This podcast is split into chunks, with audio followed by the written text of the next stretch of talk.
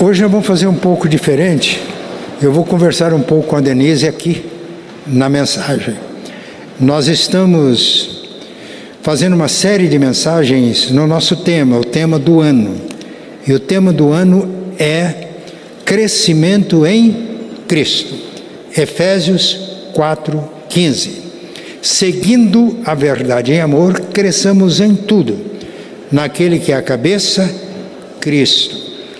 Então já vimos que esse crescimento em Cristo deve ser um crescimento qualitativo. Nós crescemos como discípulos de Jesus e Ele é o nosso modelo. Ou seja, nós crescemos na medida da estatura da plenitude de Cristo. Isso significa que enquanto estivermos aqui, temos o desafio do crescimento, porque a Bíblia diz que quando Ele se manifestar, nós seremos semelhante a Ele, e essa é uma grande bênção. Até lá, o desafio é crescer. Crescendo, depois crescendo de uma maneira orgânica, edificando-nos como corpo de Cristo, edificação mútua, todos nós exercemos dos seus dons, crescimento quantitativo, que é evangelização e discipulado. A última mensagem foi baseada em Lucas 24. Jesus encontrou com os discípulos depois da sua ressurreição, abriu o entendimento deles para as Escrituras, mostrou como a morte e a ressurreição e depois a ascensão e glorificação de Jesus estavam profetizadas no Antigo Testamento. E desse, desse cumprimento das profecias, Jesus disse: Vocês, dizendo para os discípulos, são testemunhas dessas coisas e devem testemunhar a todas as nações, começando de Jerusalém. Então, na última mensagem foi este o tema. Testemunhas de Jesus na nossa Jerusalém, que entendemos é a nossa Curitiba. Em Jerusalém, os discípulos encontraram-se com Cristo ressurreto, vivo. Permaneceram em Jerusalém, foram revestidos com o poder do alto e no poder do Espírito proclamaram o Evangelho. As portas se abriram para sair e as portas se abriram para receber. E cerca de 3 mil pessoas agregaram-se a Cristo logo no dia de Pentecoste. Hoje, o nosso tema é Testemunhas de Jesus na Judéia, a partir de Jerusalém, agora na Judéia, Galiléia e Samaria.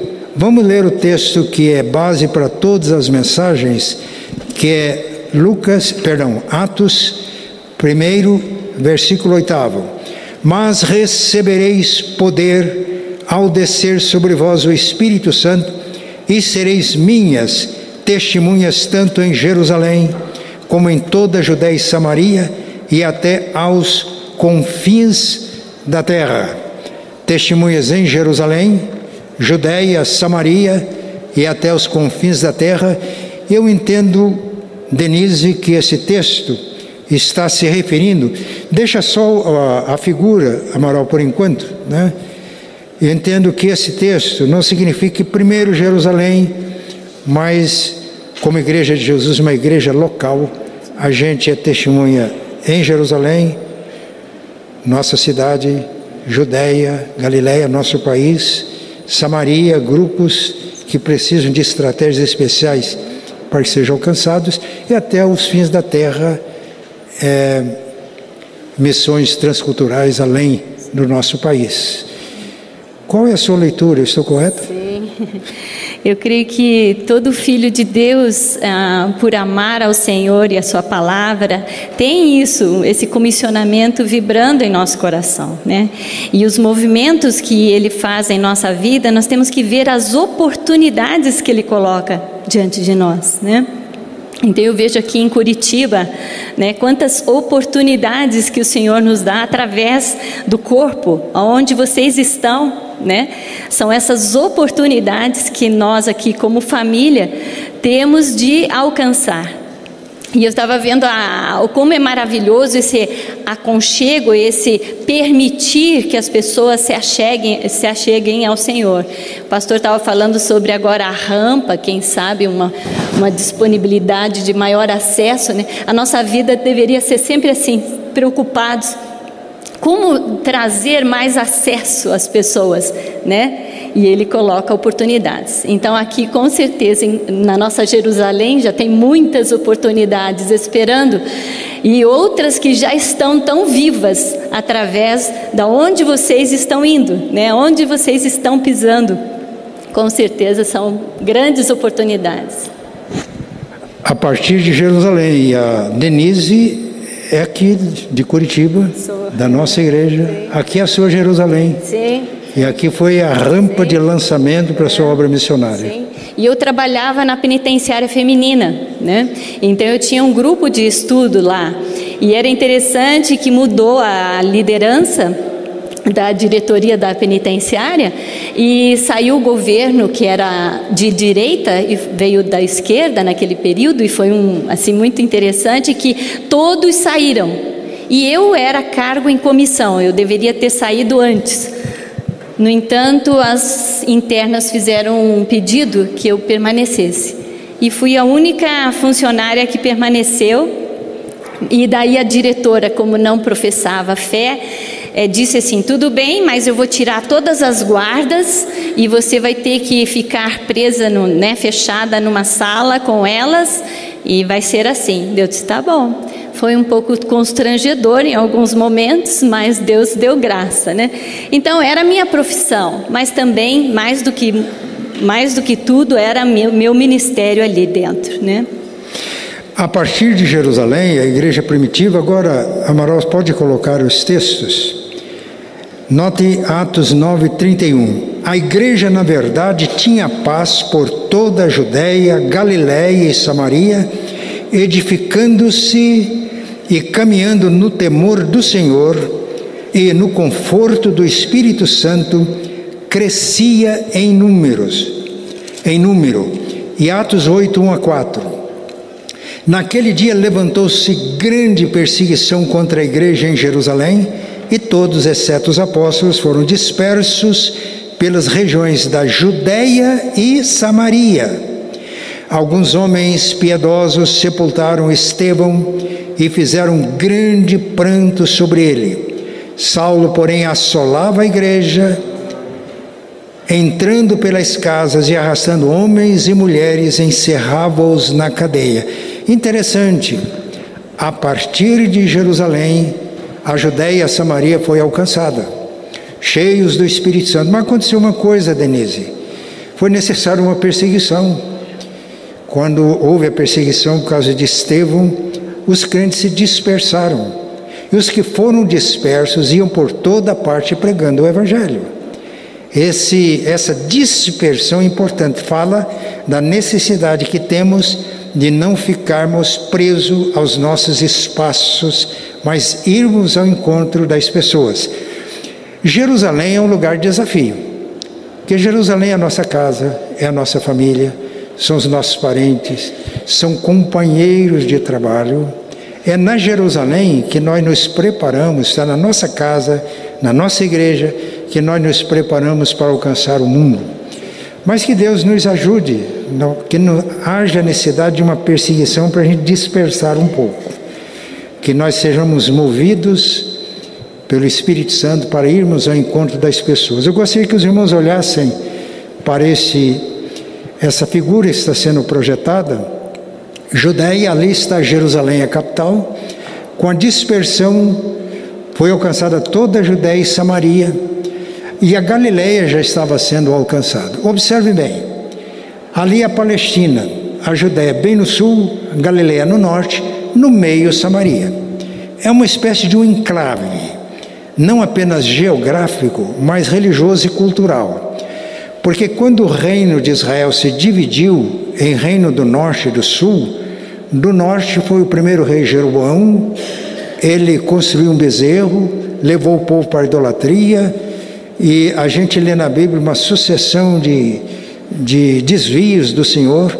No século VIII antes de Cristo, a região ali prosperou muito sob o reinado de Jeroboão, e os profetas do século VIII, como Isaías, Miqueias, Oséias, Amós, denunciaram a, a idolatria como adultério espiritual e as injustiças que eram praticadas e anunciaram que por causa desse pecado do povo de Deus, não estamos falando aqui de pagãos, é, Jerusalém seria, ou melhor, essa região da Samaria seria invadida pelos inimigos, o que aconteceu em 722, a Síria invadindo, deportou as pessoas e trouxe pagãos.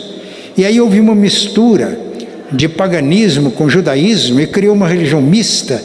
E por isso que ela, ela ficou ali um enclave entre a Galiléia e a Judéia, não apenas geográfico, mas também religioso e cultural. De tal maneira que os judeus e os galileus lá no norte, eles consideravam os samaritano, samaritanos é, pessoas hereges, prestavam culto deturpado a Deus e havia essa dificuldade. No entanto, a partir de Jerusalém, discípulos revestidos com o poder do Espírito Santo, toda essa região foi alcançada, toda a Palestina, e a partir daí, vamos ver no próximo domingo, Antioquia e criou uma base missionária que chegou até hoje. Somos herdeiros deste legado e agora está conosco e devemos dar prosseguimento. Vamos então ver um pouco da nossa Judéia e Galileia. Pode passar, Amaral. Veja primeiro aqui, ah, veja primeiro essa figura. Galileia e Judéia era realmente considerado o país representam para nós o nosso Brasil. Nós aqui temos responsabilidade e oportunidade de evangelizar o nosso país. E por isso embaixo a gente colocou um mapa do Brasil. É, Galileia, Judéia foram alcançadas pelo Evangelho. Coloca o texto, Amaral. Jerusalém é a nossa casa, os nossos parentes, os nossos conhecidos, a nossa igreja. Aqui é o lugar onde somos treinados para evangelizar a nossa Galileia e Judéia, o Brasil. Como é que nós podemos, Denise, ser um treino, centro de treinamento de envio? Sim. É, eu creio assim que é, todo o cristão é um missionário, né? tem um potencial é, de ser um missionário. E esse olhar de amor, ele transcende as nossas é, pseudos limitações que muitas vezes a gente coloca, né? Eu lembro de Samaria, né? Por exemplo, os samaritanos. Jesus apresenta parábolas onde o samaritano é que estava tomando uma atitude de servir ali o necessitado, né? Mas muitas vezes a gente tem uma visão daqueles grupos sociais que existem na nossa nação, alguma coisa assim, tão distantes, tão isolados, e quase que a gente não querendo se aproximar para não se influenciar, alguma coisa assim. Mas quanto, quanto eles precisam do amor do Senhor, quanto eles precisam né, entender a, a, vida que eles podem ter em Cristo. Nós estávamos lembrando dos cowboys, né? A, a princípio eu tinha sempre uma visão é, desse, desse grupo que ele é bem religioso. Ele é bem religioso, assim, ele tem muitas. É, muitos pensamentos assim bem radicais, né? E e de alguma forma eu estava eu estava bem distante na minha cabeça bem distante deles e Deus deu oportunidade tanto eh, do meu esposo e, e também os missionários de poder se aproximar aos poucos deles, né? E, e, nós vimos assim o quanto eles estavam abertos a estarem eh, conhecendo Jesus e experimentando. Nós temos ligações assim de muito tempo, às vezes depois eles falando, ó, oh, sou pastor agora, né? Então, no, nosso coração assim se alegrando. Mas com certeza eles não vieram até nós. Nós tivemos que chegar, a, né? Meu marido teve que botar chapéu, cinto. Eu não estou dizendo que nós tenhamos que mudar, assim, mas é, foi uma forma amorosa dele estar meio perto deles, né? E, e é interessante que eles abriram assim o coração para receber-nos, né? E quantos outros grupos né, na, na nossa sociedade, no nosso Brasil, que estão às vezes bem perto de nós ou com uma influência muito grande em nossa nação, que muitas vezes nós estamos tão distantes por as, muitas vezes temos até preconceitos, né? Muito bem. Ela já adiantou um pouco Samaria? Já. Tranquilo. Mas o nosso país, como a gente pode contribuir para a evangelização? Eu vou dizer aqui uma coisa. Ah, Jesus disse que nós somos sal da terra e luz do mundo. A igreja evangélica cresceu muito no Brasil. O Brasil é considerado um país cristão. A maioria da população professa a fé cristã. Mas, irmãos, sabem, nós temos problemas, temos dificuldades. Então, há um texto muito conhecido, eu quero trazer a lembrança dos irmãos, que está no segundo livro de Crônicas, capítulo 7. Deus estava respondendo à oração que Salomão tinha feito quando consagrou o templo.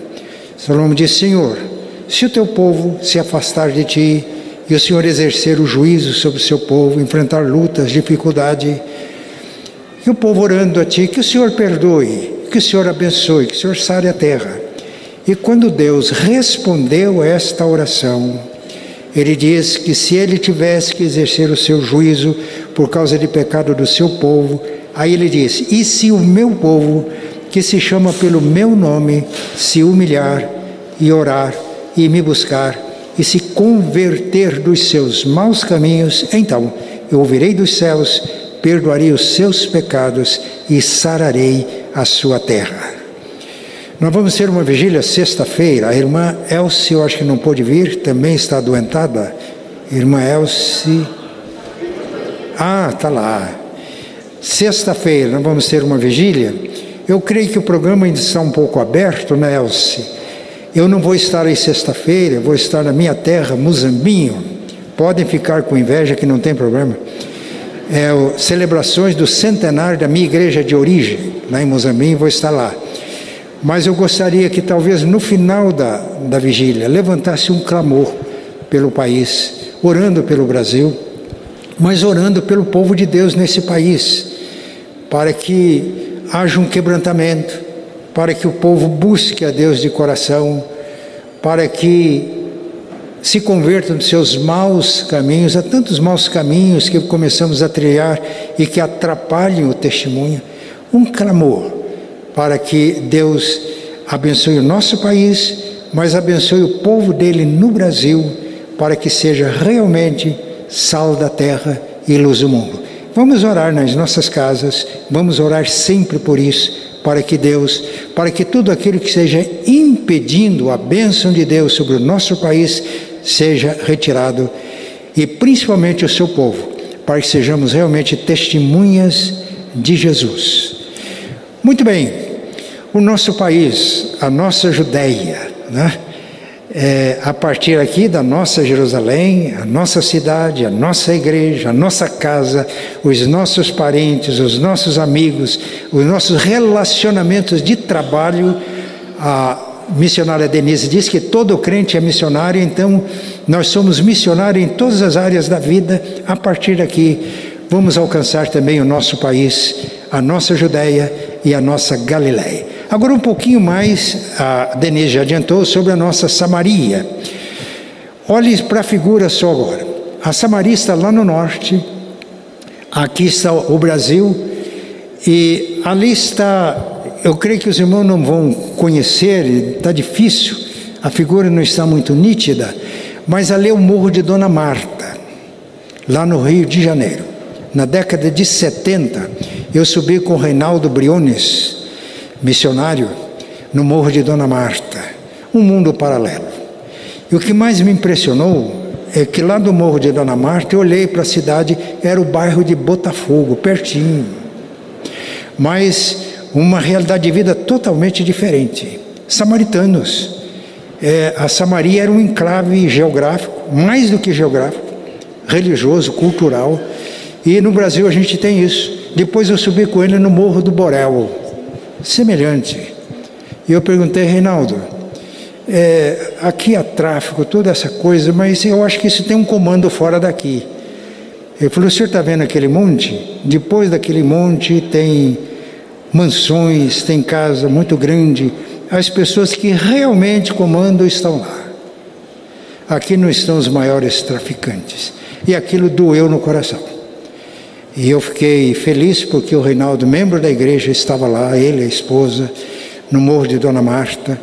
Eu tive a oportunidade de conhecer a favela em Manila, lá nas Filipinas, com Vive Grig. Eu fui com ele, onde ele trabalhou, conheci a casinha onde ele morou, escreveu o livro Servo entre os Pobres.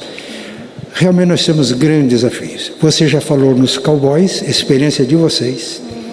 Eu me lembro do Hélio falando, botando um chapéu. E ele falava também dos curdos. Fala um pouco para a gente sobre os curdos, que não é do Brasil, mas é um tipo de samaritano também.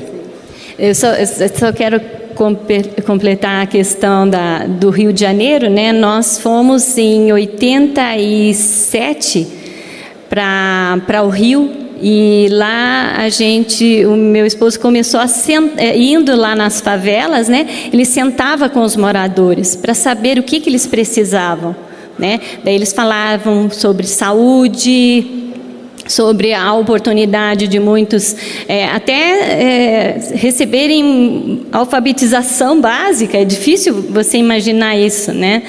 É, e daí nós fomos, nós ficamos em cinco morros, né? Era o Santa Marta, o Borel, o, o Tuiuti, Complexo do Alemão e Parada de Lucas. Né? Então, nós trabalhávamos nos morros e também com os meninos de rua e famílias de rua, com um trailer de atendimento nas ruas. Tínhamos casa de meninos de rua em Nova Friburgo, tínhamos casa de recuperação em Seropédica. Então, era um pouquinho de uma resposta de um clamor muito grande. Né, que eram esses necessitados e de alguma forma um, faziam parte de uma segunda eh, face do Rio de Janeiro. Né? Agora a questão do Cazaquistão, né, que, que nós fomos até nos Estados Unidos, levantamos uma equipe lá e eles foram ah, para o Cazaquistão, por quê? Porque eles foram, nós estávamos estudando que eram a, os primeiros a, a criarem uma doma racional de animais. Né? Eram as primeiras iniciativas dos cowboys né, de doma racional. Então, a gente criou também essa oportunidade de irmos lá e, pelo, por essa linguagem, dos rodeios, né, da, da montaria, poder alcançá-los, né? E também foi assim muito interessante porque estavam abertos e receptivos, né? Eles têm muito também. Nós vimos dentro da equipe é, eram poucos os brasileiros, mas a facilidade nós brasileiros de termos acesso a eles e relacionamento é alguma coisa natural nossa. Temos que aproveitar isso. Bem, partiu da nossa Jerusalém da nossa Curitiba, nossa igreja. Eu já fiz referência ao Reinaldo Briones e a Denise partiu daqui alcançando esses samaritanos. Quando eu falo samaritanos, são grupos de pessoas que estão dentro da nossa sociedade, mas como que submersos, como não tendo muito lugar nos nossos espaços religiosos e culturais e que precisam ser alcançados.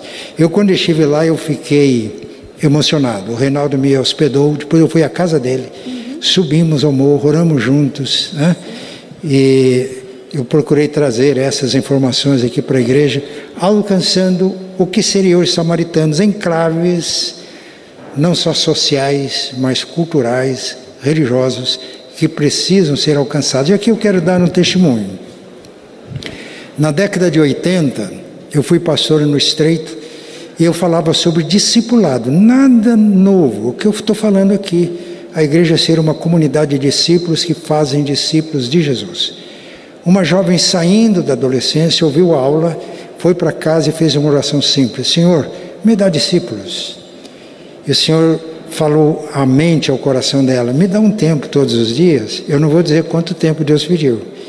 E ela passou a dar diariamente aquele tempo, ela foi cultivando intimidade com Jesus conhecimento dela não era só de informações que lê na Bíblia, mas de contato. E foi aprendendo a ouvir Jesus. E foi aí que ela estava numa praça E ela ouviu com clareza, é um texto da Bíblia, mas veio ao coração dela: fale não te cales, ninguém ousará fazer-te mal. Eu tenho muita gente, para Paulo disse nessa cidade, Corinto, mas para ela disse nesta praça. Ela olhou para a praça, era o remanescente, o hippies, remanescente no movimento hippie. Ela disse: Mas o senhor tem gente aqui? Eu tenho, mas como eu vou evangelizar? Como eu vou alcançar? Aí Deus falou com ela através de um outro texto: Filhinhos, não amemos só de palavras, mas amemos de fato e de verdade. E, mas como, Senhor, eu posso amar de fato e de verdade? Convivendo com eles. Aí ela ficou preocupada porque ela era noiva do Joãozinho, que era um diácono da nossa igreja. E o Joãozinho era um presbiteriano independente certinho, filmático. E ela queria muito casar com o Joãozinho. Falou, agora ficou complicado. Ela chegou para o Joãozinho e falou, Deus falou comigo. E contou para ele. O Joãozinho, como um presbiteriano fleumático, contido, e disse, Deus falou com você, precisa falar comigo. E você topa ouvir Deus? Ela era muito direta. Eu tenho alternativa? E foram três dias de oração do Joãozinho. Ele chegou para ela, noiva, disse: Pode ir que eu te dou apoio. Mas precisava de mais apoio. Falou: Dizer isso para a igreja está meio complicado. Mas lembrou do pastor. Aí formamos um tipo de sociedade missionária, três: ela, o noivo e o pastor. E a partir daí foram experiências lindas. Muitos foram alcançados, tornaram-se obreiros. Depois houve um intervalo. Aí ela, Deus a chamou para trabalhar com doentes terminais, principalmente os que tinham o problema do vírus HIV, é isso, né? Aidéticos. E foi o projeto Siloé que existe até hoje. E a Nídia estava ministrando na primeira igreja batista, Nídia Bugra, muitos conhecem, na primeira igreja batista de Londrina, e ela deu um testemunho que me comoveu. Ela disse: Eu já tinha trabalhado ganhado muitos hippies para Jesus, muitos doentes, que eram doentes terminais, mas morriam professando fé em Cristo, morriam salvos. Mas eu tinha uma dificuldade, ela disse. Eu tinha uma equipe, e todos aqueles que tinham problemas na área sexual, de homossexualidade, eu deixava para minha equipe. Eu tinha uma dificuldade enorme. E eles oravam. E ela falou: eu, eu sempre achei que eu não tinha preconceito nenhum. Aí um dia, uma dessas pessoas gritou alto, vendo que ela orava por diversas pessoas, não por ele. Ele gritou: Você não ora por mim, me abandona. Nessa hora ele se aproximou, abraçou aquela pessoa, orou por ela, e ela diz: a presença de Jesus se manifestou. E o amor de Deus alcançou aquela vida. Denise, como é que a gente pode abraçar esse samaritano? Porque era um típico samaritano. Era uma pessoa que não tinha muito espaço religioso, os nossos espaços. Espaço social. Pessoas que enfrentam lutas, dificuldades. Como a gente pode abraçar samaritanos assim? Eu estava lembrando a questão de desse alcance, né? Porque muitas vezes a gente não se vê ali abraçando determinadas pessoas, né? A gente não se vê, a gente não se encaixa, né? Mas eu estava pensando sobre essa questão do amor e hoje até cantamos sobre a questão da humildade e tudo. Isso aí faz com que a gente se aproxime dessas pessoas independente de qualquer coisa.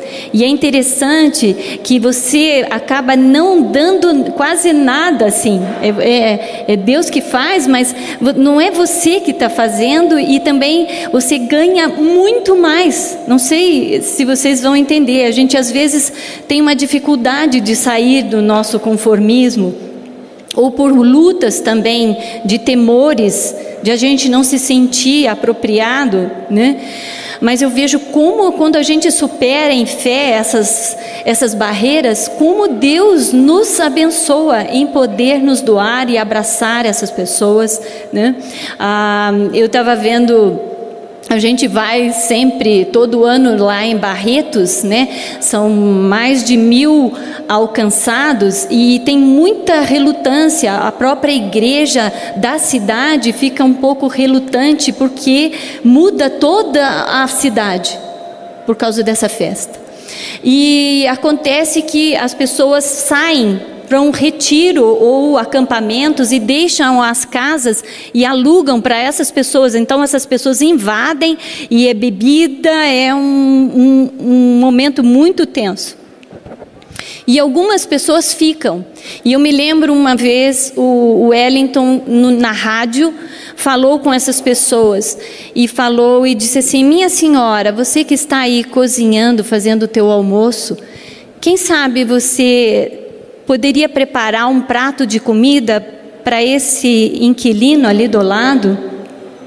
Que poderia ter sido, pode ter sido um, um teu neto, uh, um filho que veio né, com uma intenção e Deus pode levar o amor dele.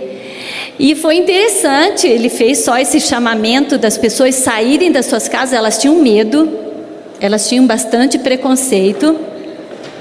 E eu, as pessoas faziam, ah, tumultuavam tanto que elas, assim, eram pessoas que elas não queriam é, que estivessem na cidade.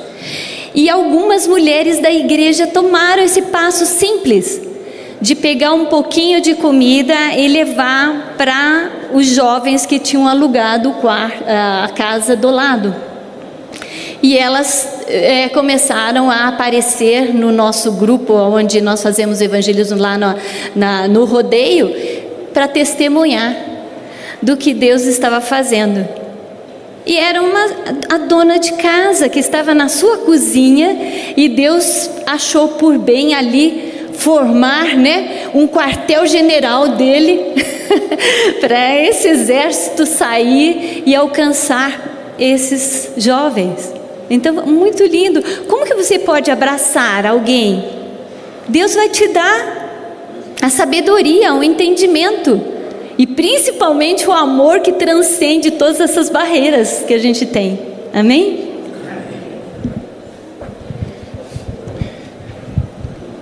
A Bugra não fez nenhum curso teológico, não fez nenhum curso missiológico, mas foi uma das pessoas com que eu mais aprendi lições práticas da vida. E ela sempre dizia uma coisa que eu nunca me esqueço. Ela dizia: se há alguma coisa que ninguém pode me proibir, é de amar as pessoas. Ninguém pode me proibir de amar. Amar de uma maneira prática. Mas há também pessoas que a gente. são samaritanos que têm boa posição social. Por exemplo, a Bíblia fala de Zaqueu. Zaqueu era um homem rico, chefe dos publicanos, presidente da Associação Comercial de Jericó. Era um homem rico. Mas os publicanos não eram bem aceitos pelos judeus, não tinham espaço nas sinagogas. Mas Jesus entrou na casa de Zaqueu. Jesus ia passando e Zaqueu tinha um desejo enorme de encontrá-lo, subiu numa árvore. A gente conhece a história. Zaqueu desce, eu vou me hospedar na sua casa. Ele desceu, recebeu Jesus, foi transformado, apesar do protesto dos escribas e fariseus que achavam que não deveria entrar na casa de um pecador. Então, meus irmãos, essas são lições para nós hoje.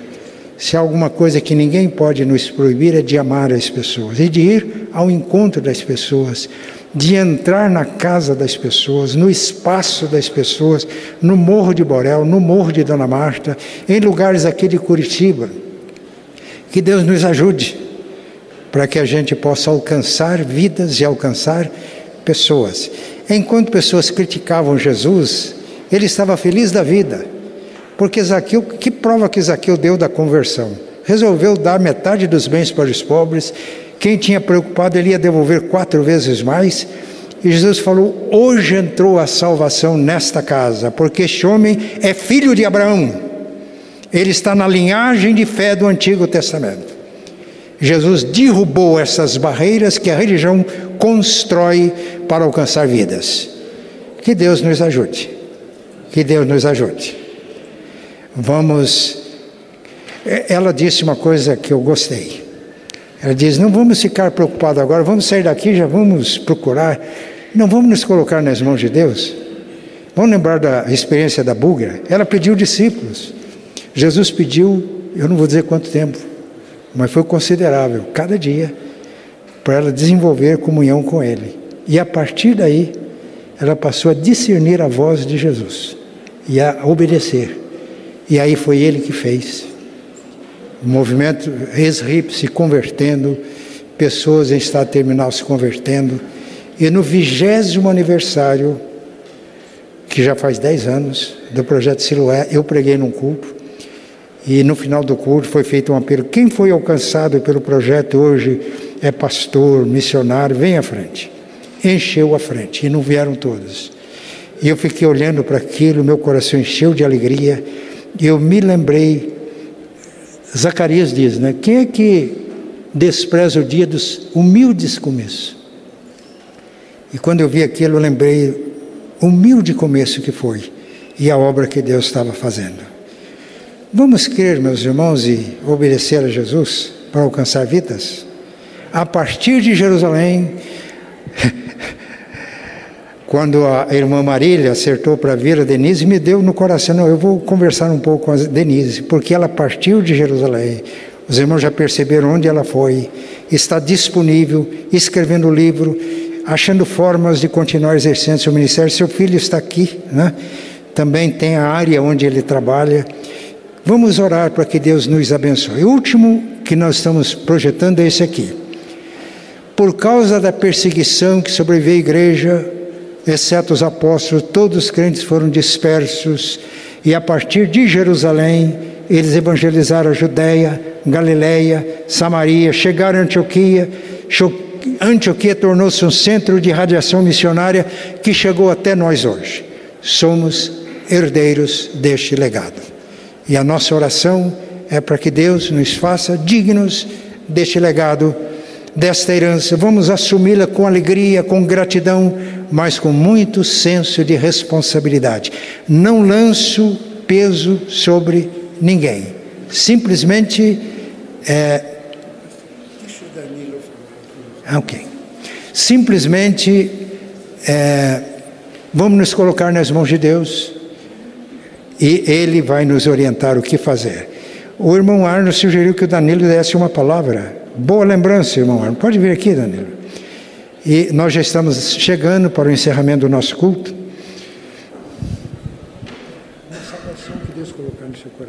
Amém. Amém. É, seguindo essa, essa linha, enquanto vocês falavam né, de Samaria, é, eu lembrei bastante da época do meu, quando eu estava no meu mestrado, 2017, 2018, eu fui para a Inglaterra, né? um país que foi muito cristão durante muitos anos, e nós sentimos o impacto disso até hoje, né? tantos missionários ingleses que vieram também para o Brasil, mas infelizmente hoje sofre muito com o distanciamento da palavra de Deus. Né? E muitos dos meus colegas que estavam dentro da universidade, também fazendo seus mestrados, seus doutorados, estavam muito longe disso. Né? Pouquíssimos se consideravam cristãos assim, só nominais. E olha lá, né? era algo muito distante.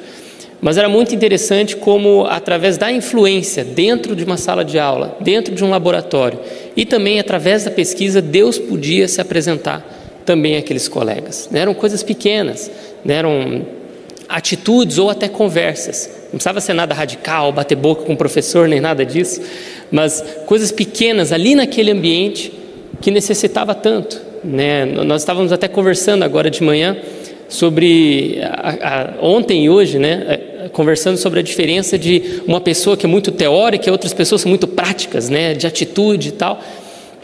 Mas é muito importante nós sabemos qual que é a linguagem que nós estamos falando, pois alguns de vocês trabalham em alguma área que eu não trabalho né, ou que cada um aqui trabalha em uma área diferente, ou estuda em um lugar diferente, tem família diferentes. Nós precisamos entender onde Deus nos colocou e quais são os desafios ali que nós temos que vencer. Porque, por exemplo, eu falo a língua daqueles pesquisadores.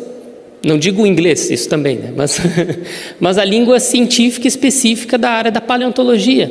Talvez não seja a linguagem que você fale, mas talvez você seja um químico, um engenheiro, né? eu não sei. Mas essa linguagem eu não conheço. E é através dessa linguagem que Deus vai usar para alcançar as pessoas ao seu redor. Assim como ele fez em Pentecostes, as pessoas passavam, o Espírito desceu através né, dos cristãos e eles falavam em línguas diferentes e as pessoas falavam: mas como que eu estou entendendo na minha língua materna as maravilhas do Senhor? Então nós precisamos falar essa língua que as pessoas entendam, né? não só o português, mas a língua de, daquilo que Deus está colocando do nosso trabalho, dos nossos dons e dos nossos talentos para alcançar as pessoas que estão ao nosso redor também. A partir de Jerusalém. A partir de Jerusalém. Onde as pessoas estão. O meio acadêmico é difícil, mas possível o testemunho. Eu vou sugerir ao pastor Clauber para convidar vocês. É, havia possibilidade de um curso, mas esse final de semana estava carregado. Então, é, eu vou acertar, Marília, para voltar numa outra oportunidade. Eu gostaria que você conversasse um pouco com a nossa mocidade. O, o Danilo tem experiência do meio acadêmico, né? formação, mestrado. Você já fez doutorado? Não, não, para não. fazer. Então. Vai fazer doutorado, está planejando. Meus irmãos, como precisa de testemunho de Jesus nesse meio. Então vocês vão nos ajudar um pouco, tá? Obrigado, obrigado. Deus abençoe. Que voluntariamente possamos nos dispersar, né? Eu me lembro de um político, antes de morrer, diz: Não vamos nos dispersar. Essa também é uma boa palavra. Não vamos, vamos estar sempre unidos. Mas em termos de alcançar vidas, nós precisamos de dispersar, precisamos de ir ao encontro das pessoas a partir de Jerusalém. Eu creio que o Danilo recebeu condições de dar testemunho lá na Inglaterra, fazendo um mestrado, porque ele aprendeu isso na sua Jerusalém, na sua casa, no convívio com os irmãos em Cristo. Então, a partir de Jerusalém, vamos alcançar o nosso país, vamos alcançar esses grupos, esses samaritanos vamos alcançar Antioquia hoje e vamos ser participantes da obra de Deus em todo o mundo. Amém. Vamos ficar de pé. É, Denise e Danilo, vem aqui, nós vamos orar por vocês e vocês representam aqui todos os missionários que estão no campo, né? quer seja um campo especificamente missionário ou como foi dito aqui hoje, todos nós somos missionários a partir de onde estamos. Então vou convidar para que os irmãos estendam as suas mãos, vamos orar para que Deus abençoe. Já oramos pelo livro, o ministério do livro, agora vocês representam todos que estão no campo missionário. Pai Santo e Bom, pedimos que tu continues abençoando ricamente a Denise, para que ela possa cumprir em plenitude a missão que tu tens dado para ela. Também abençoa o Wellington, o Danilo e toda a sua família. Pedimos que todos sejam envolvidos com a tua graça, com a tua bênção. Oramos em nome de Jesus. Amém. E agora, estamos dispostos a nos colocarmos nas mãos de Deus para sermos testemunhas de Jesus a partir de Jerusalém, de onde estamos, nossa casa, nossa família, nossas relações de trabalho.